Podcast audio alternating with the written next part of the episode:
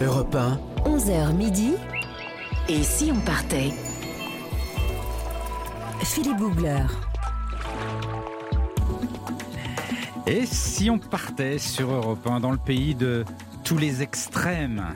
D'un côté, vous avez des villes high-tech, riches comme Kuala Lumpur et ses fameuses tours jumelles, les tours Petronas, qui ont plus de 400 mètres de hauteur, qui sont la fierté du pays mais aussi un pays avec des jungles et des forêts profondes où des ethnies vivent de manière toute simple, euh, comme les Oran Asli ou les Dayaks, qui ont la réputation euh, d'être des coupeurs de tête. On verra si c'est toujours le cas, si ça tient toujours. Et puis un pays également où le mélange des cultures malaises, indiennes, chinoises fonctionne plutôt bien. On va découvrir tout ça. Je vous emmène en Malaisie.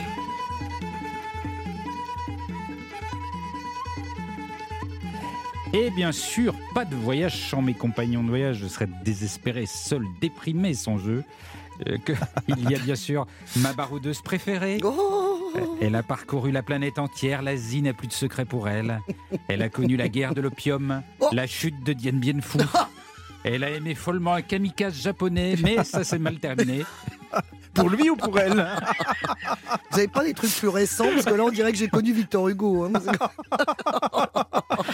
Nathalie Corée, Oui la Malaisie, ça vous parle Ah, mais moi, je suis très connu en Malaisie. hein. Bah, comment ça, vous n'avez pas vu? J'ai tourné dans Captive à Bornéo. J'ai tourné dans Perdu à Jakarta, saison 3. Évidemment, sur la route de Singapour. Ouais, ouais, ouais, c'est vrai, c'est vrai. Vous avez Un vu, chef-d'œuvre, bah, un Oh, chef-d'œuvre. chef-d'œuvre, chef-d'œuvre. Oh là là, quand j'attendais cette personne au bout de la route pendant des heures. Magnifique. Très bien. Jean-Bernard Carrier, bonjour. Bonjour mon cher Philippe, bonjour Nathalie. Jean-Bernard Carrier du guide Lonely Planet qui a plus de miles que n'importe qui au monde sur ses programmes de fidélité aérien. Vous avez combien de miles, euh, Jean-Bernard Mais en fait, j'en ai pas tant que ça parce Mais que je prends chaque fois des compagnies différentes, donc ça ne se cumule pas. Et il Vous prend êtes- de la low cost, lui. êtes... Oui, aussi des compagnies un petit peu, un petit peu confidentielles Ah, parfois. ouais, Ouais, ouais. ouais. Vous voulez dire que vous avez un jet privé en fait Non, c'est des compagnies qui sont pas connues. Ça fait aussi partie du voyage, hein, des petits Ah. secrets, des petites astuces du voyage. Donc vous n'êtes pas fidèle à une non, compagnie je suis pas fidèle aux compagnies. Eh, complètement. Voilà, c'est vrai. Je Et prends vous, un peu vous avez chemins une carte de détournés. train J'ai une carte de train. Ah oui. Et vous êtes fidèle à vos Je propres suis fidèle à mes trains. Alors, la Malaisie en quelques mots, mon cher Jean-Bernard. Beaucoup de choses à dire. Déjà, des villes inscrites au patrimoine mondial de l'humanité pour leur richesse architecturale unique. Je pense surtout à Malacca et à Penang. Ah oui. Je vous y emmènerai à Penang. Vous verrez, c'est superbe. Vous comme dites euh, Penang, ba- vous. Moi, je dirais Penang. Ah oui, Penang, on peut dire Penang. Je je- personne ne vous euh, en voudra. J'essaie de prononcer à la locale. Et puis, euh, beaucoup de parcs nationaux de jungle tropicale que l'on peut explorer justement avec des guides et des rangers qui vous feront découvrir un écosystème unique.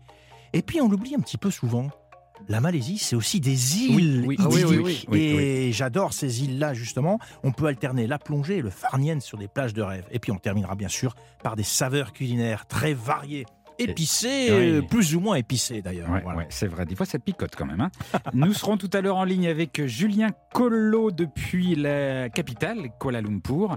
Julien est français. Il est installé en Malaisie depuis plus de trois ans. Il est directeur euh, général de l'agence Asian Trails pour la Malaisie.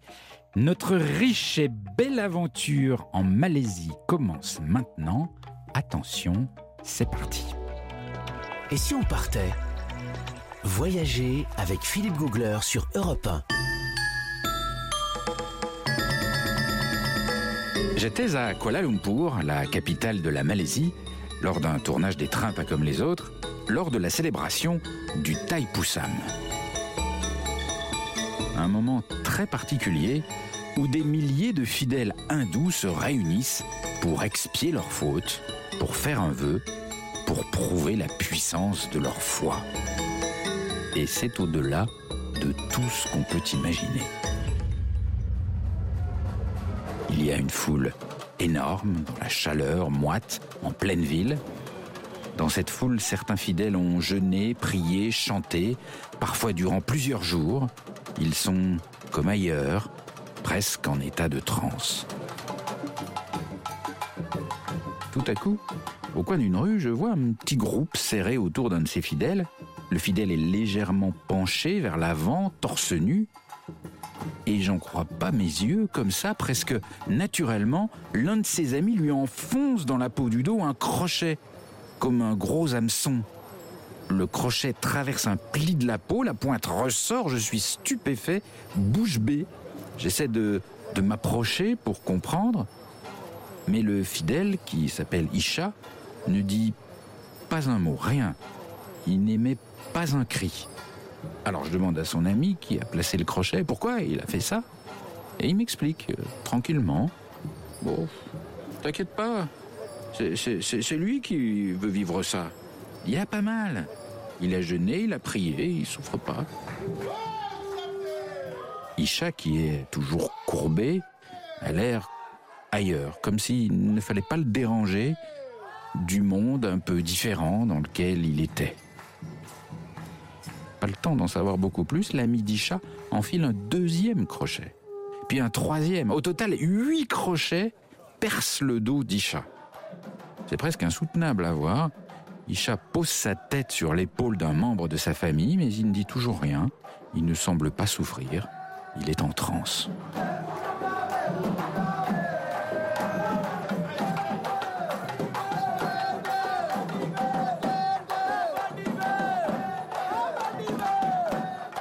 Son ami me dit à l'oreille, il est concentré.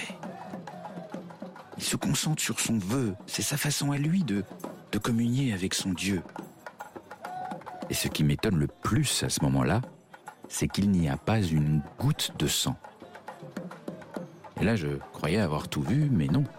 Au cours de cette soirée inimaginable, j'ai vu bien pire, et j'entrerai pas dans les détails, mais pour prouver la puissance de la foi, on utilise au cours de cette soirée toutes sortes d'instruments piquants, perçants.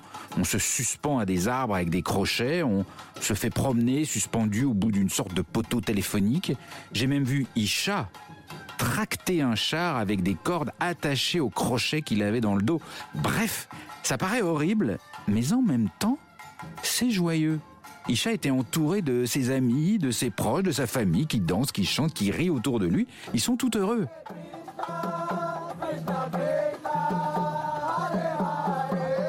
Et sur le moment, je vous avoue, bah, je sais pas trop quoi penser. Plus tard dans la soirée, lorsqu'on retire les crochets du dos d'Isha, on pose de la cendre et du jus de citron sur les petits trous, mais il n'y a toujours pas une goutte de sang. Et quand Isha revient à lui, se détend, tout à coup il me regarde avec un, grand sourire, et je lui demande, mais alors que, comment ça va? Et il me répond, bon ça va, je m'étais, je m'étais bien préparé, j'ai suivi un régime végétarien pour me purifier, et ça va. Et je lui demande pourquoi, pourquoi vous avez fait tout ça? Ben j'ai demandé à mon Dieu qu'il exauce mon vœu pour moi, et j'ai fait tout ça pour le, pour lui prouver ma foi, pour que mon vœu se réalise. Et son ami rajoute à ce moment-là, si t'es pas croyant, tu peux aussi te dire qu'on n'utilise en général que 10% des capacités de notre cerveau. Donc tu peux te dire que c'est la puissance de l'esprit qui a œuvré. Lorsque tu veux vraiment quelque chose, tout devient possible. Je vous avoue que c'est un des moments les plus troublants qu'il m'ait été donné de connaître dans un voyage. Un voyage bien au-delà du voyage physique. Un voyage dans les profondeurs de l'âme. Europe 1, 11h midi. Et si on partait? Philippe Googler. Ah non, mais vous vous en êtes toujours parmi, mais moi j'ai vécu la même chose Ouais. en Inde, au Ah ouais, Kerala. ouais, Mais j'ai fait des photos que je n'ai jamais pu regarder. ouais, ouais. C'est hyper impressionnant. C'est vraiment. euh, ce sont des rites de passage qui, sont, qui nous dépassent, nous, parce que franchement, c'est. euh, Qui nous dépasse et qui nous laisse plein d'interrogations parce que ah ouais. je n'ai pas vu une goutte de sang de la soirée, parce que je n'ai pas vu des gens euh, souffrir. C'est- c'est- ils sont Bah, ils sont complètement en ailleurs. transe, hein, ils sont oui, en transe, euh, ils sont ils sont, ailleurs. C'est l'état c'est de au-delà de la transe qui les transe. déconnecte de la douleur physique. Il y a aussi des marches sur le feu d'ailleurs qui Oui, sont impressionnantes. Tout à ouais. fait. Et ça aussi, Oui, on se, on se les pose la aussi. question, ouais, ouais, des clous, voilà. Et c'est vrai qu'il n'y a pas de séquelles, a priori, il n'y a pas de séquelles physiques. Non, mais ça pour le- interroge notre, notre rationalité d'occidentale, quelque part. Absolument. Mais pour le sang, en fait, c'est c'est marrant parce que c'est vrai qu'on y pense, nous, occidentaux, en disant, mais tiens, c'est bizarre, ils sont crochetés de partout, il n'y a pas de sang. Et en fait, il y a des, vraiment les perceurs, m'a-t-on expliqué, enfin, celui qui m'a expliqué, il avait une brochette en travers de la bouche.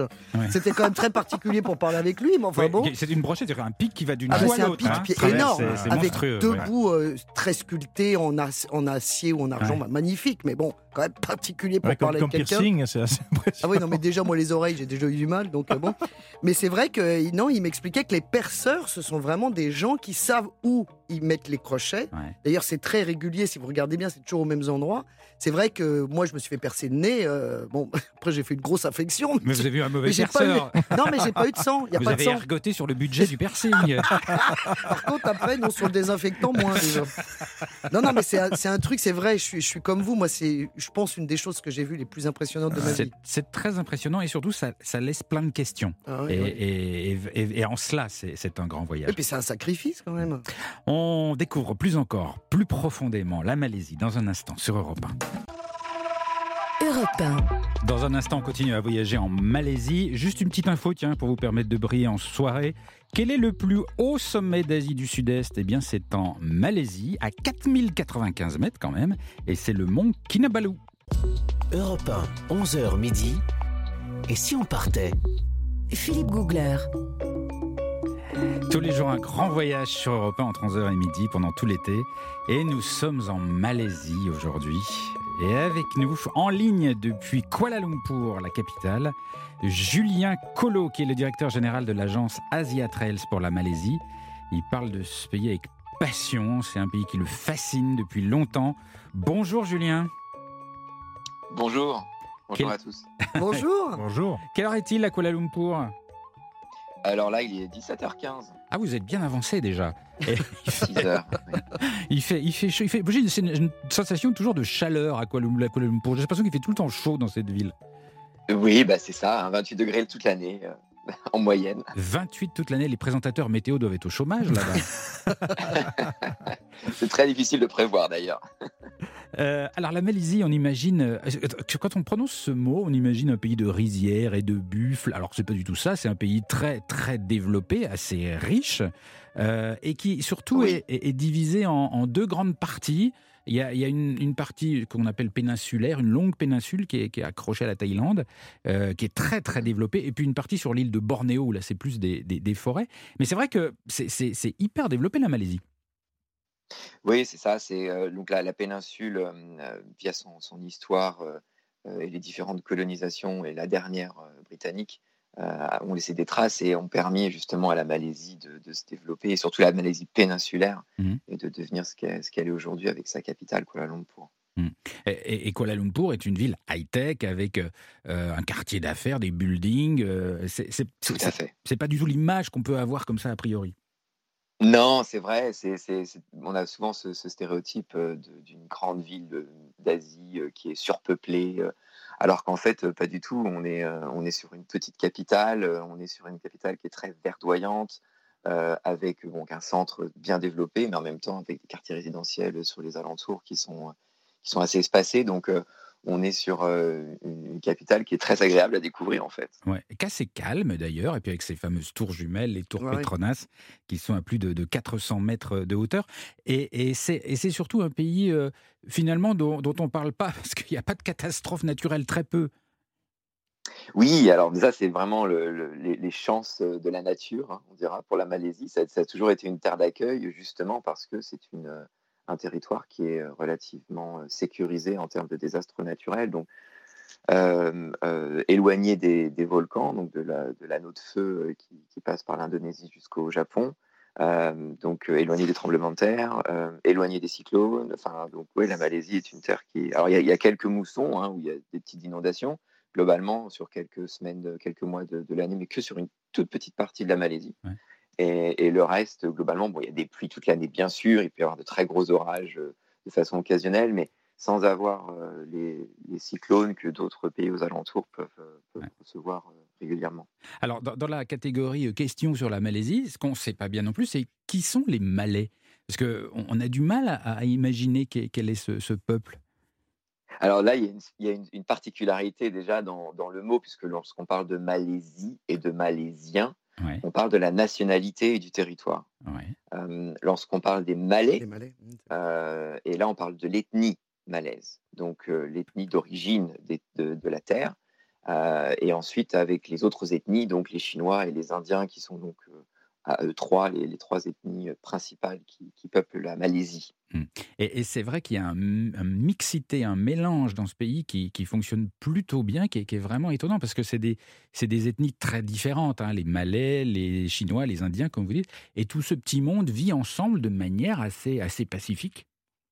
Complètement. Alors, euh, il faut comprendre que bah, ce mélange s'est fait sur, euh, avait commencé déjà sur plusieurs euh, millénaires, puisqu'on retrouve des traces des premiers, des premiers restes de, de, commerçants chinois qui se sont installés à peu près à 2000 ans dans, dans, certaines, dans, certains, dans certaines recherches fouilles qui ont été faites en Malaisie.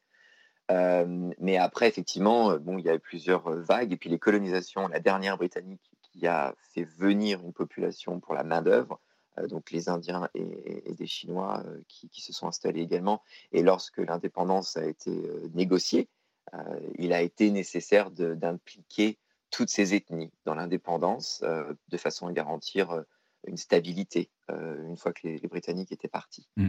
Et, donc, tout a été inscrit dans la Constitution. Voilà, pour que, pour que les choses se passent bien. Et, les, les, coutumes se mélangent en plus. Et de religion aussi. Oui, bah, toutes ces religions, ces coutumes se, mélangent. Donc, bien sûr, l'islam est la religion principale, puisque ça représente à peu près 60% de la population. Donc, ça, ce sont les Malais, mmh. euh, l'ethnie malaise. Ensuite, les Chinois, euh, qui sont principalement bouddhistes, donc environ 25%. Il y a quelques catholiques aussi. Euh, et puis, les Indiens, qui sont également mmh. environ 10%, principalement hindous, avec aussi quelques catholiques. Et, donc après, toutes ces religions bah, vivent ensemble. Et puis sur les décennies ou sur les siècles même, ces religions ont toutes pris un peu des, coutumes des unes des autres. qui sont du, coup très spécifiques à la Malaisie, qu'on retrouve nulle part ailleurs. Par exemple? Par exemple, bah, le, dans la culture bouddhiste, au Nouvel An chinois, pour souhaiter la prospérité à, à la personne, on va offrir des, enveloppes, des ampao, donc des enveloppes avec un petit billet à l'intérieur. Alors, selon les budgets de chacun, ça peut être euh, en monnaie locale, euh, quelques centimes d'euros ou quelques euros. Euh, et, en fait, bah, cette, cette, coutume, cette tradition chinoise s'est intégrée dans la, religion musulmane que les donc, Malais pratiquent. Et donc, pour la Eid, de, la, la première Eid, la Eid al-Fitr, euh, et ben les, les, Malais vont aussi du coup offrir ces enveloppes d'argent alors que ça n'a rien à voir avec la culture musulmane. Ouais, tout se Et alors, au niveau des jours fériés, comment ça se passe? On fait les jours fériés de quelle religion? On les fait tous On les fait tous, c'est ça, ah exactement. Eh oui. On les fait tous en proportionnalité euh, par rapport à, la population, donc par rapport aux religions. Euh, donc, on va avoir les Eid, bien sûr. Euh, on va avoir le Nouvel An chinois qui va être férié. On va avoir le Thaipusam dont vous venez de parler, qui va être férié aussi pour les hindous, mais en fait pour tout le monde. Mais donc ça fait beaucoup de jours euh, fériés dans l'année alors?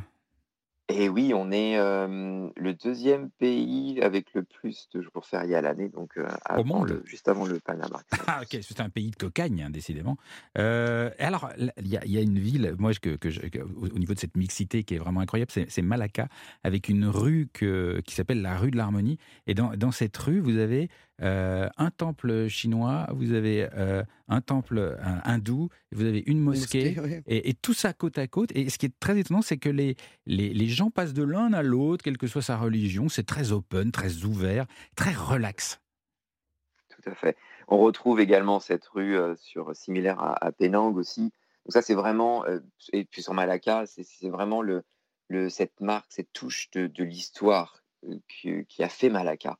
Et donc, c'est vraiment des, un millefeuille historique euh, avec des passages de populations qui sont arrivés tout doucement, des commerçants, les commerçants arabes qui ont ramené l'islam, toutes ces petites feuillets d'histoire de, qui font que bah, voilà, ces, ces, temples se retrouvent les uns à côté des autres. Et puis plus tard sont venues les églises aussi, qui sont un peu plus éloignées du coup. Euh, mais euh, oui, c'est ce que c'est cette histoire qui a fait Malacca euh, petit à petit. On, se retrouve dans un tout petit instant euh, pour continuer à explorer la, Malaisie avec vous. À tout de suite. Europe 1, 11h midi. Et si on partait? Philippe Googler.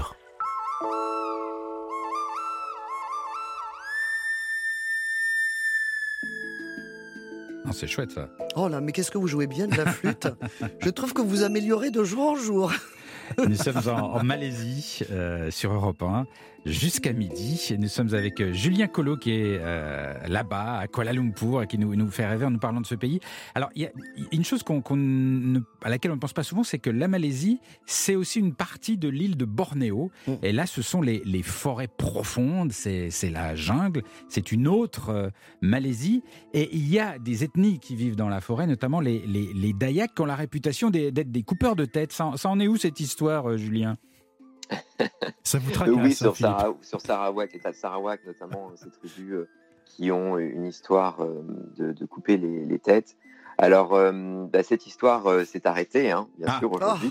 donc. soulagé là. Ça, ça s'est arrêté en, en- Alors, on retrouve ces, ces- ces chasseurs de têtes sur euh, plusieurs parties de, de l'Asie, l'Asie du Sud-Est, euh, différentes tribus. euh, euh, et sur, euh, sur Sarawak, donc ça s'est arrêté au, au début du, du 19e siècle euh, avec l'arrivée du Raja blanc, euh, James Brooke, euh, qui a fait passer une loi justement pour, euh, pour arrêter euh, euh, ces, ces- ces coutumes. Oui, parce que c'était, Euh, c'était ça, ça se passait pas bien, c'était mal vu. C'était...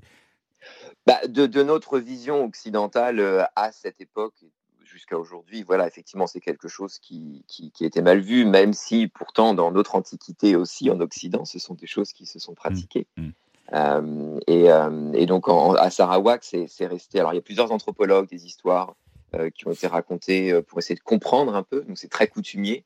Euh, ça a été fait pour euh, en partie pour euh, une croyance de, de, de tenir son esclave dans l'au-delà. Donc, lorsqu'on lui avait coupé la tête, il allait notre, notre esclave dans le- dans le- dans l'au-delà. Ah, Euh, ça a été mort, aussi ouais. utilisé pour euh, euh, des, des- des pratiques de, de deuil, donc euh, pour euh, des sacrifices lors d'un lors d'un deuil, euh, donc sur, des, sur différentes euh, familles ou des positions euh, euh, hiérarchiques dans la société. Euh, bien sûr, euh, pour, euh, pour euh, euh, faire valoir sa masculinité, euh, et, euh, et surtout lorsqu'il y a eu des, des, guerres avec euh, des, tribus ennemies. Ouais, ouais. Euh, Et, et la Malaisie, c'est fascinant parce que euh, c'est ce qu'on ressent tout de suite sur place, c'est qu'on peut très vite aller d'un extrême à l'autre. Alors, les coupeurs de tête ne coupent plus de tête, mais euh, ils vivent encore au, au fin fond de la, de la forêt d'une manière très très simple. Il y a une autre, une autre ethnie qui s'appelle les Orang Asli aussi, vraiment qui vivent de manière très très simple au fond de la forêt. Et puis juste à, quelques kilomètres, une centaine de kilomètres, vous êtes dans des villes high-tech. C'est étonnant ce- ce- ces contrastes. Ah ben c'est oui, c'est le, développement économique euh, qui a permis de, faire ça. Donc en gardant d'un côté euh, les traditions, puis ces tribus qui souhaitent euh, continuer à vivre leurs coutumes dans la forêt, et en même temps bah, les villes à quelques kilomètres qui se sont développées avec des secteurs tertiaires, avec Ouais. euh, le pétrole, le gaz notamment euh, sur Ouais. Bornéo. Ouais, vous avez rencontré des ethnies euh, étranges, Jean-Bernard, dans vos Des périples? Orang-outans, Bah, sûrement. euh, J'avais entendu parler des Dayaks et je sais aussi que dans l'état, je crois que c'est l'état du Sabah ou du Sarawak, on peut visiter des maisons longues. Il y a une architecture très particulière chez certaines ethnies et on peut, ils proposent de l'accueil touristique, ceux-là. En revanche, on ne va pas vous couper la tête. Tout à ouais. fait. Je ne sais pas si vous pouvez nous en parler justement, euh, Julien? Oui, exactement. Euh, sur ces, sur ces, ces tribus, ces ethnies peuvent accueillir pour les touristes Mhm. dans leurs maisons traditionnelles. Ouais, voilà, donc maisons ces traditionnelles en bois sur pilotis. Ouais, sur pilotis en fait. Et alors, qu'est- qu'est-ce qu'on Oui. mange en Malaisie? Alors, il y a, il y a trois plats qui, euh, qui vont unifier tous les Malaisiens, parce qu'encore une fois, avec ces mélanges culturels, on va avoir bien sûr euh, des, héritages culinaires de différentes parties de, l'Asie, du coup, avec les Indiens et les Chinois. Mais trois plats unifient vraiment les Malaisiens entre eux. Euh, on va avoir le nasi lemak, euh, donc qui est ce fameux plat de riz euh, cuit euh, au, au lait de, de coco, et puis également le, le nasi goreng Ah oui. euh, et le le, et fameux. le. On en a tous On en a mangé là. Non, mais on rigole tous parce que comme, comme on a tous pas mal voyagé, on sait aussi que quand on voyage dans ces coins de la planète, c'est nazi goreng à tous les repas C'est-à-dire quand Ah, on est perdu, on prend ça. et qu'au bout du 17e jour, le nazi goreng, on n'en peut plus. Ouais, c'est vrai. Alors, le nazi goreng, pour ceux qui, qui ne sont pas Oui. voyageurs, comme on dit ce que c'est, c'est du riz euh, Oui. frit avec les restes de la journée, c'est-à-dire euh, un peu de poulet, un peu de crevettes, un peu de. C'est un peu la poutine québécoise. C'est un peu la poutine indonésienne et malaisienne. Ouais. Voilà. Bon, on vous a coupé la parole, mais parce que ça nous évoque tellement de choses, le nazi goreng. Donc oui, non, c'est mais c'est ces plats effectivement qu'on retrouve sur l'archipel malais en fait, hein, Ouais. qui en- englobe l'Indonésie et la Malaisie. Ouais, ouais c'est vrai. Mais moi, j'ai juste une question pratique. Mais avec toute cette mixité de population, il y a une langue commune quand même? Où chacun pratique sa langue? Ah, Oui, alors bah, la première langue commune a été l'anglais, euh, puisque Ah oui. euh, c'est les, les- les- les Britanniques qui l'avaient euh, plus ou moins imposé. C'était resté. Et puis là, les, les, enfin, différentes politiques, stratégies politiques ont réimposé le malais comme langue commune. Donc aujourd'hui, euh, toutes les ethnies apprennent le malais à l'école. Tout le monde parle le malais. Mais c'est- pas Euh, l'indonésien, donc c'est encore autre chose. C'est pardon? C'est pas l'indonésien, c'est encore une autre langue. Alors oui, y a- un- ce sont des langues similaires. On parle du Bahasa Melayu et du Bahasa Indonesia. Oui, Donc ce sont deux langues très similaires avec une évolution un peu différente des deux côtés. Euh, mais globalement, euh, ils peuvent se, se Se comprendre comprendre. plus ou moins Mhm. avec certains vocabulaires qui ont, qui ont, qui ont évolué. Alors, il y a- y, une chose assez euh, étonnante aussi en Malaisie, assez frappante, c'est la façon de faire du scooter. Vous pouvez nous raconter ça? Alors oui, dans toutes les villes d'Asie, bon, il y, a, il y a des scooters et des vélos. Malais- la Malaisie, Kuala Lumpur, on a, on a moins, bien sûr, mais on retrouve quand même, euh, comparé à, à nos, à nos habitudes occidentales, quand même beaucoup de scooters dans les rues. Et c'est vrai qu'en Malaisie, euh, alors euh, il y, a- il y a plusieurs histoires qui vont, qui vont avec ça. Ils se protègent du soleil euh, sur les motos, sur les scooters, donc on se couvre les bras. Euh, et pour se couvrir les bras, ben, on met son, sa veste à l'envers. Donc euh, c'est une veste qui est retournée et sur les bras, et donc en fait le dos de la veste est sur notre torse. Ouais. Euh, et il y a plein d'histoires par rapport à ça. Il n'y a pas une explication. euh, Là, attendez, j'ai pas compris. Le dos de la verse, Non, le on, on met que les manches en on met fait. que les manches, ouais, c'est ça. on met met que manches. les manches et on laisse ouais, derrière la veste ouverte. Alors euh, il y en a qui, qui disent que c'est pour euh, mieux tenir son compagnon lorsqu'on s'assoit derrière euh, par la Ah. taille. Euh, Il y en a d'autres qui disent que c'est pour donc simplement éviter le vent lorsqu'on est en scooter et on a comme ça la protection du soleil, mais en même temps c'est aéré par derrière. Ouais. Donc la veste, ne- ne- le vent ne s'engouffre pas dedans. Mais la, la plus drôle, oui, c'est l'histoire du compagnon assis derrière. qui Ah, mais oui, il y a une sensualité derrière tout ça. Surtout sur- quand ils sont quatre sur le scooter. Julien Collot, merci beaucoup de, de nous avoir raconté euh, votre Malaisie avec vos yeux. Je rappelle que vous êtes directeur général d'Asian Trails, qui est euh, pour, euh, euh, qui est, euh, pardon, d'Asian Trails pour la Malaisie et que vous êtes représentant de l'Office de tourisme de Malaisie euh, en France. Merci beaucoup de nous avoir parlé depuis euh, Kuala Lumpur. Et moi, je rajouterais quand même que la, la Malaisie, c'est aussi des, des paysages absolument extraordinaires. On a parlé de la, de la forêt profonde, mais la Malaisie, c'est aussi au bord d'un détroit où, où il y a le plus de bateaux qui passent au monde. C'est un des détroits les plus fréquentés du monde, le détroit de Malacca. Et quand vous êtes face à la mer, au soleil couchant, avec ces dizaines et des dizaines de navires qui passent sur le lointain, et l'Indonésie en face encore plus loin, c'est un spectacle absolument euh, magnifique. Merci beaucoup, Julien. Merci. À, Au revoir. à très bientôt et bonne, euh, bon vent en Malaisie. Euh, dans un petit instant, Nathalie Corée et ses infos dingotes. Ah bah, j'ai passé passé un cap là. Je suis passé d'insolite à dingo. Dingotes sur la Malaisie. Les dingos dossiers. À tout de suite sur Europe 1. 11h midi. Et si on partait? Philippe Googler sur Europe 1. Tous les jours sur Europe 1, un grand voyage. euh, tout l'été, nous sommes dans un pays dont on parle assez peu, plutôt discret, mais d'une grande richesse, la Malaisie. Est-ce qu'elle est riche en infos dingotes alors, la Malaisie? Oh, forcément pour nous, vous savez, tout ce qui est loin est insolite. Absolument. Alors, je vais vous parler d'une créature étrange et insolite. Bonjour. Après le kakapo de Nouvelle-Zélande, mal aimé, Qui était un oiseau, je précise, pour ceux qui n'auraient oui, pas un suivi. gros poulet. Oui. Et bien maintenant, voici le colugo de Malaisie. Qu'est-ce qu'un colugo? Ah, le colugo, c'est un mammifère aux gros yeux protubérants. Alors, il n'a pas un physique facile, facile. hein. Il est très proche du lémurien, vous voyez, Jean-Bernard qui connaît bien. Un Mais nom il est gros doté- lémurien Oui, est- Ouais. non, c'est pas bon, c'est pas, pas facile, facile comme, euh, comme Ouais. euh, aspect physique, mais il est très gentil. Mais il est, C'est marrant, surtout vous avez une doté, grosse tendresse pour les oiseaux moches et gentils. Oui, et un Qu'est-ce peu que- gros. Qu'est-ce que ça, Je sais pas, c'est bizarre, chez hein. vous Oui, oui, Ouais, oui, oui. c'est Non, mais je ne sais pas. Écoutez, je me ferai psychanalyser là, là, au, mois de, au mois de septembre. Alors, mais en tout cas, il est doté d'un parachute de peau. Oui. qui lui permet de planer dans les airs. Ça, Jean-Bernard va adorer. Comme il aime regarder les avions qui décollent, il va regarder mon colugo dé- décoller. Alors, effectivement, à défaut de voler, il plane. Ah. Donc, il a du cou aux pattes avant jusqu'à la queue, en passant par les pattes arrière. Il a une excroissance de peau qui lui fait comme un tapis volant, mais Ah, ouais, par-dessus. Comme une membrane. Ah, mais c'est Mais c'est comme impressionnant. ceux qui font du base jump ou du wingsuit, là, vous avez vu ouais. c'est ça, oui, c'est ça, oui. exactement ça. Ouais. Alors, il fait 30 cm, il pèse 1 à 2 kg, donc ce qui lui permet de planer, parce qu'il n'est pas très très lourd. Et des chercheurs se sont penchés sur la question. Alors ça, Jean-Bernard devrait faire partie de l'équipe. hein. Sur près de dos- 260 vols de Colugo, ils ont constaté que l'un d'eux avait parcouru une distance de 145 Ah ouais, mètres, soit trois fois une piscine olympique quand Ouais. même. hein. Juste en planant. En planant. Sans un coup d'aile. Non. Et alors, ça peut, ça peut servir également de transport en commun, puisque euh, les mamans, souvent, transportent Ouais. leurs petits sur la membrane et zzz, ils planent. Mais c'est très dos? impressionnant. Sur Oui. le dos Les petits sont sur le dos oui, oui. Dans, dans la membrane, ça fait comme un parachute. C'est très impressionnant. Mais il, Alors, il- sans- il- il bat un peu des ailes ou il fait que Non, non, il plane, il plane, zzz, comme ça. Mais regardez, c'est très intéressant.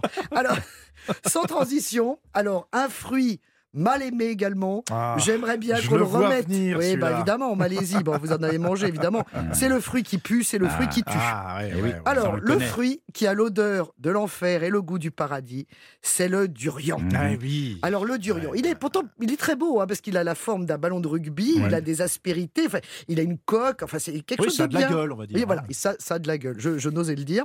Ah. Et ben, figurez-vous qu'en Malaisie, il est interdit dans les lieux publics, les hôtels et les transports en commun, Mm. en raison de son odeur nauséabonde Mm.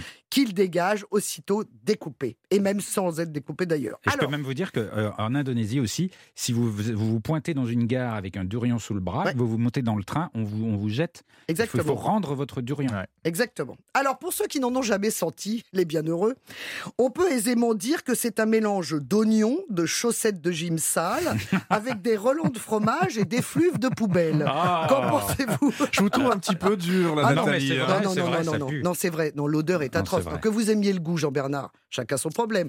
Mais l'odeur, non. Alors, le fruit, effectivement, produit en fait en excès un composé chimique qui s'appelle le VSC. Moi, je ne retiendrai que le VC. Ça, je trouve que ça lui ressemble plus. Ce qui explique pourquoi tout le monde sent cette odeur sulfureuse, en fait. C'est ça, ça ressemble à du, sul... à de la- à la- Un œuf du pourri, soufre. oui, ah oui, c'est horrible.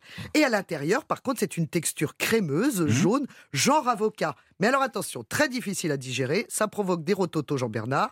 Et là, c'est le drame, parce qu'évidemment, vous refoulez d'une odeur atroce. Bon, Ah, Mais il y a pire. re- ressort oui, l'odeur ah. ressort de, par, par la bouche Ah également. bon.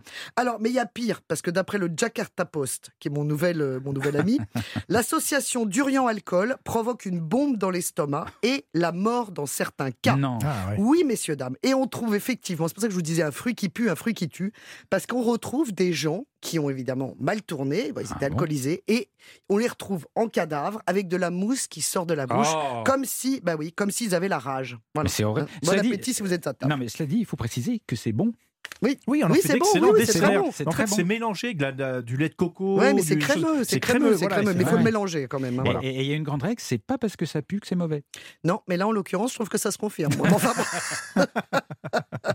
Bon, alors, sans transition, comme on dit dans les meilleurs endroits, euh, parlons des stations essence en Malaisie qui ont un petit relent de machisme que je voudrais combattre. Ah. Non, mais ça va pas la tête. J'aurais pu, j'aurais pu intituler ça comme ça. Dans les stations essence Shell de Malaisie, soit quand même 950 sites, hein, c'est quand même pas de la blague, il a fallu retirer les silhouettes en carton, vous savez, des, des silhouettes en carton publicitaires.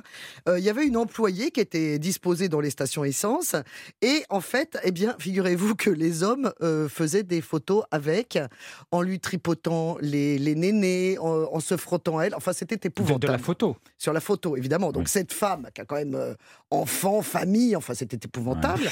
Donc là, ils ont décidé de retirer quand même ces cartons. Non mais, non mais où va le monde, vous me direz Eh bien, restons dans ce sujet de l'automobile qui a l'air de vous passionner. C'est la palme du bon goût qui aurait pu être remise à la Malaisie à Kuala Lumpur, car selon le quotidien local, le Maili, Mail, Malay, Mail, Malay Mail, sûr de l'accent? Voilà, non, mais j'ai un accent de, j'ai un accent francophone. hein. Une station-service n'avait pas trouvé mieux pour fidéliser ses clients que de leur offrir gratuitement, pour 10 lavages de leur voiture, quoi à votre avis?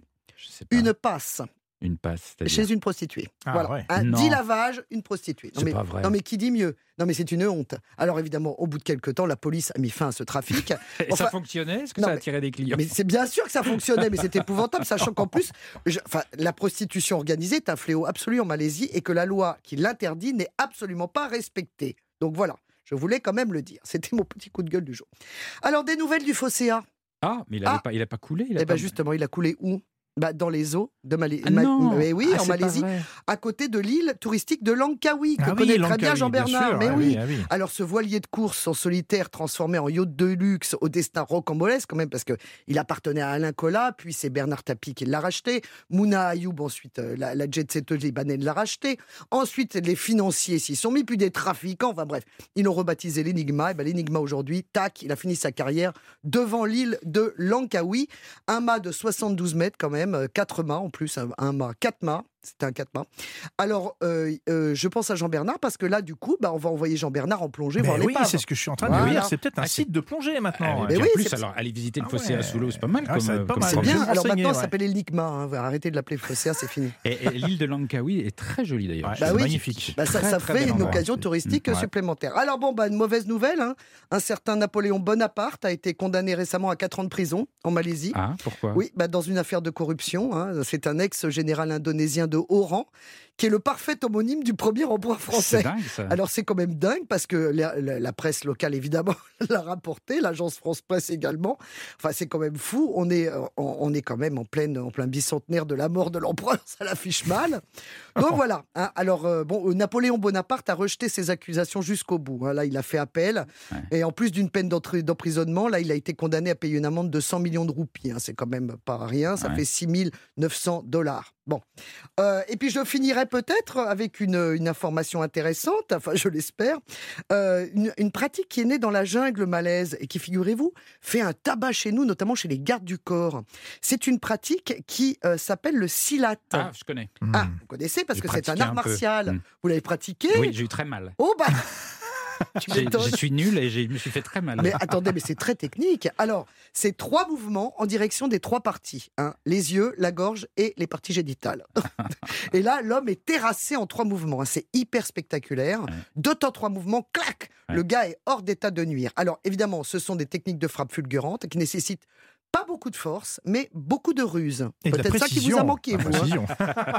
Et de la précision, oui. Mais les femmes et les enfants le pratiquent. Et aujourd'hui, voilà, nos gardes du corps, bah, ils apprennent ça. Le silat et même le penchat silat de Malaisie. Et certaines, certains mouvements sont avec des couteaux. Alors voilà, c'est une autre formule qui utilise euh, un couteau avec cinq dents qui représentent les cinq piliers de l'islam. Merci beaucoup Nathalie Je pour vous toutes en ces prie. infos euh, particulièrement passionnantes.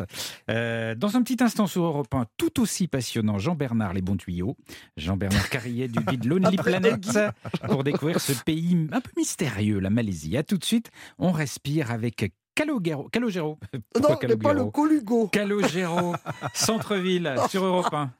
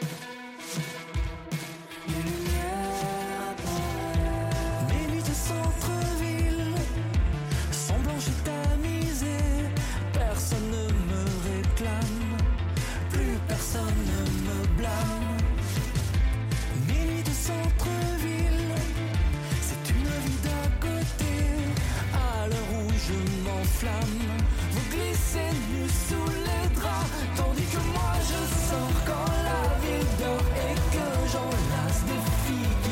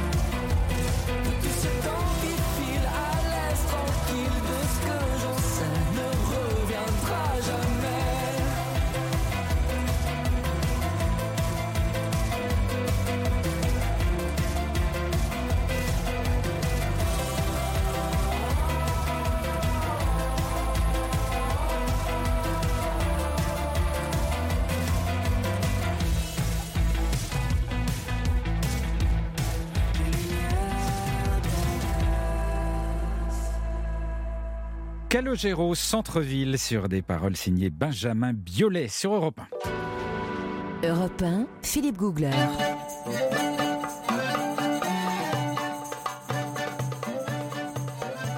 On dirait de la darbouka derrière. Mais ouais, c'est Ah ouais. c'est dingue ça. Pourtant, on est en Malaisie. Bah ouais, mais c'est le mélange, la mixité culturelle. Jusqu'à midi sur Europe 1 avec mes compagnons de voyage, Nathalie Corré, Jean-Bernard Carrier. Présent. Alors, c'est pas Jean-Bernard qui vient de dire présent. Euh, nous sommes dans un pays tellement contrasté en ce moment, en Malaisie, entre les jungles profondes, les plages de rêve, les villes high-tech ou baignées d'histoire. On ne sait pas trop par quel bout prendre ce pays, Jean-Bernard. Comment vous feriez, vous? Bon, on va rester dans une ville dont on n'a pas encore parlé, c'est Penang, et pas Penang comme vous me l'avez suggéré. Penang. Penang. Penang. Penang, voilà. C'est un carrefour cosmopolite et culturel, justement. Et je trouve que ça contraste avec Kuala Lumpur. C'est pour ça que j'ai aimé cette ville. Kuala Lumpur, pour moi, il y avait un petit côté un petit peu trop high-tech. Oui, c'est je- moderne. Voilà, c'est un peu Oui, trop moderne mélangé, pour moi. ouais. Les Mm. tours Petronas, tout ça. J'avais envie de voir vraiment quelque chose de plus, de plus typé, avec une architecture, avec une ambiance, avec un, un bain culturel, multiculturel en l'occurrence. Et donc, je suis allé à, à, à- à Penang, Georgetown, on l'appelle aussi Georgetown, et c'est l'Asie d'antan, avec un centre historique superbe, avec une architecture coloniale, Mm. partout des maisons de thé, Oui. les fameuses maisons de thé. Qu'est-ce qu'on fait dans les maisons de Eh thé? ben, on déguste du thé, la Ah bah. cérémonie du thé, évidemment. Non. non, mais maison de thé, on peut, on peut C'est se une sorte de salon de thé traditionnel, voyez-vous? Et puis il y a des fumées. Alors ce qui est bien, c'est que dans ces maisons de thé, et puis dans les maisons à côté, il y a plein de fumées bleues d'encens. Donc il y a une ambiance aussi, une odeur. C'est très fragrant cette euh, cette ville de, de, de Penang. Et puis on circule en trichot. C'est ce que c'est que les trichots? Ah oui. Les tricycles, hein, triporteurs, on peut appeler ça un Ouais. triporteur. Three Ça fait- wheels, three wheels. Three wheels, ça fait partie aussi de l'expérience de Penang. Moi, j'ai adoré ça. Et puis, comme on l'a vu euh, pour les autres villes malaises, il y a un espèce de mélange de. Ça, franchement, c'est assez déroutant parce qu'il y a un mélange de temples chinois, de mosquées, il y a des bâtiments de l'époque coloniale britannique, des centres commerciaux modernes. Il y en a quand même quelques-uns au milieu de tout ça. Et puis, il y a une espèce d'anarchie dans les rues. euh, euh, on se croirait vraiment dans un endroit euh, complètement hors norme. Ouais. Et ces fameuses boutiques qui vendent des épices, qui elles sont également très odoriférantes. Donc, ça, c'est Et, vraiment une et- et tout ambiance. ça, et je- Et un peu aphrodisiaque, hein, Jean-Bernard, attention. hein. On peut faire euh, des épices aussi euh, pour euh, la naturopathie, tout simplement. Mais bien sûr. Et figurez-vous qu'en faisant 2 km à pied à Penang, vous traversez cinq cultures malaises, enfin malais, culture malais, anglaise, indienne, Peranakan, c'est les descendants des premiers Chinois, et chinoises, Ouais. justement. Cinq cultures sur 2 km. Ouais, c'est toute la force de la Malaisie, ce moi, brassage. j'adore. Et, et j'insiste beaucoup là-dessus. On peut aller d'un temple chinois à une mosquée, à une église. Tout c'est tout très ouvert, très open, ça brasse et c'est très sympa, c'est très détendu. Très détendu, relax, euh, et c'est vraiment un bain de culture. Alors ça, ça c'est sur ce qu'on appelle la péninsule, c'est-à-dire la, la partie de la Malaisie, pour ceux qui ont la carte dans la tête euh, rattachée à la Thaïlande. Il y a, il y a une autre partie, c'est sur l'île de Bornéo. La qui- fameuse Bornéo. Une. Partie de l'île de Bornéo qui fait partie de la, Malaisie. Et, euh, et là, vous, vous êtes allé vous balader aussi? Bah, Bornéo, ça, ça résonne comme l'aventure, Bornéo, la jungle de Bornéo. Bah, figurez-vous qu'il y a une jungle, il y a aussi le fameux mont Kinabalu, que vous Oui. avez présenté brièvement, Oui. mon cher Philippe. C'est le, point culminant de Bornéo, est à 4095 mètres, et c'est aussi le sommet de l'Asie, finalement, de l'Asie du Sud-Est. C'est le plus haut pas rien, point. 4000 mètres. hein C'est pas rien. Alors vous allez me dire, mais qu'est-ce qu'on y fait à ce, ce- sur ce sommet? Ben, On peut le gravir, et c'est ça qui est bien. Il n'y a pas besoin d'être un grand sportif. Ah bon? Donc, je vous regarde, hein, Philippe. Il n'y a pas besoin, et Nathalie aussi, il n'y a pas besoin d'être des grands sportifs. Mais moi, je suis grande le- sportive de haut niveau, arrêtez. alors, c'est- pas un volcan. De, de loin, on dirait un volcan. Il a la forme d'un volcan. En fait, c'est pas un volcan, c'est un dôme de granit qui s'est euh, qui s'est surélevé avec le temps.